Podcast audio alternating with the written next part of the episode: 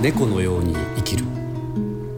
深町健次郎が糸島で出会った人々と死生観や生きることの喜びを紡いでいく物語。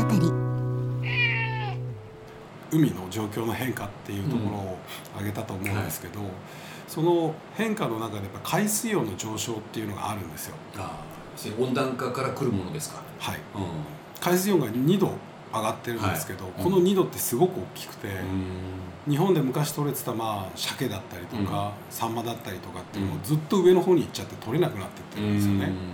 でそれと同様こちらで何が起きてるかっていうと海藻が取れなくなってってるんですよ。なる暖かくなってるんで、ん。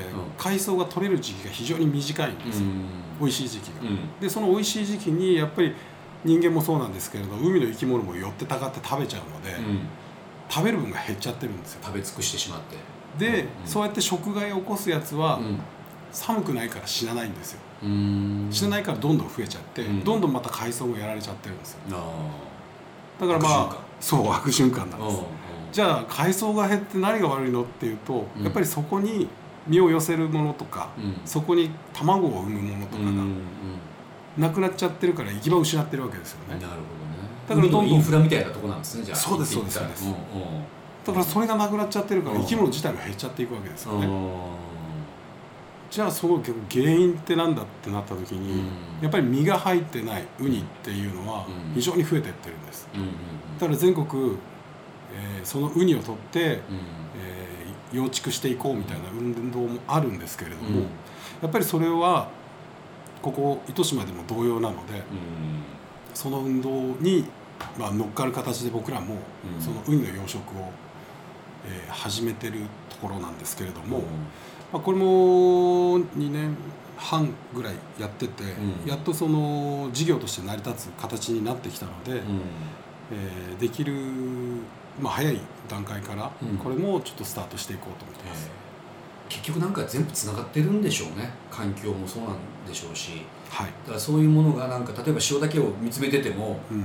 そのなんていうんだろうな全体が見えてないとはい。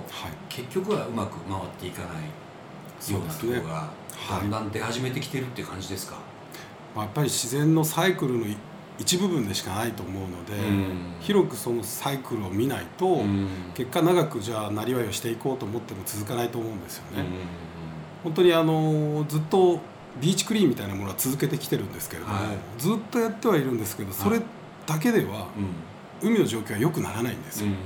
ゴミが減るだけで。表面的なゴミを減らすことができてもね。はい。海の状況を良くしていこうと思うとその海の中をうん。うん見つめていかないとうん。良くはならないので、何をすればいいんですかねじゃあそのために。海の中を改善しようと思ったら。何がこう効果的なんでしょ一番僕が思うのうは、うん。川の護岸工事っうん。てはい。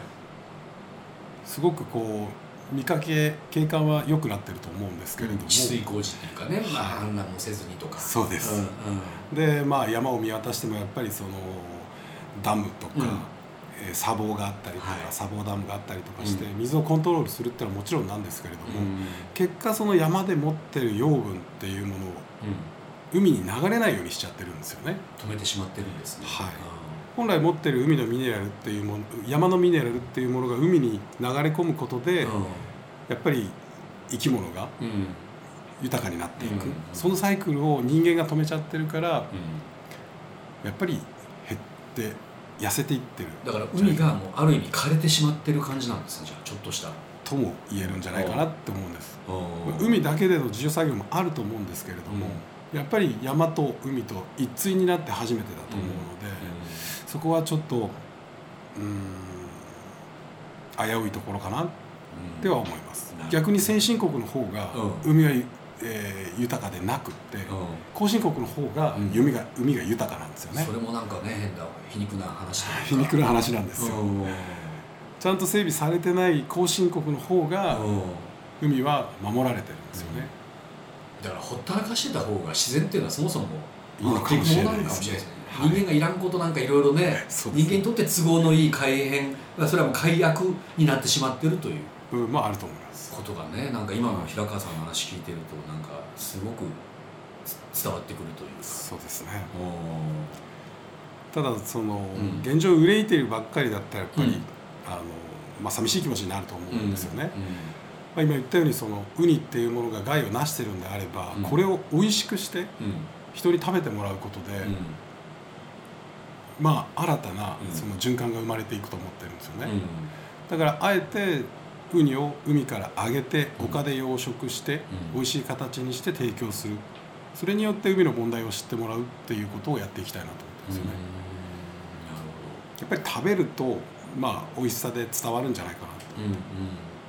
そこが一番説得力がもしかしたらある部分なのかもしだとれないですね。思います。うん。こんなに美味しくなるんだって思うと、うん。やっぱりそこにまあ買ってもらうことで投資をしてもらって、うん。僕らもそれで広げていくことができる、うんうん。そうすると個体数を減らすことでうん。海が元に近い状態に戻っていければうん。一番いいと思います。なる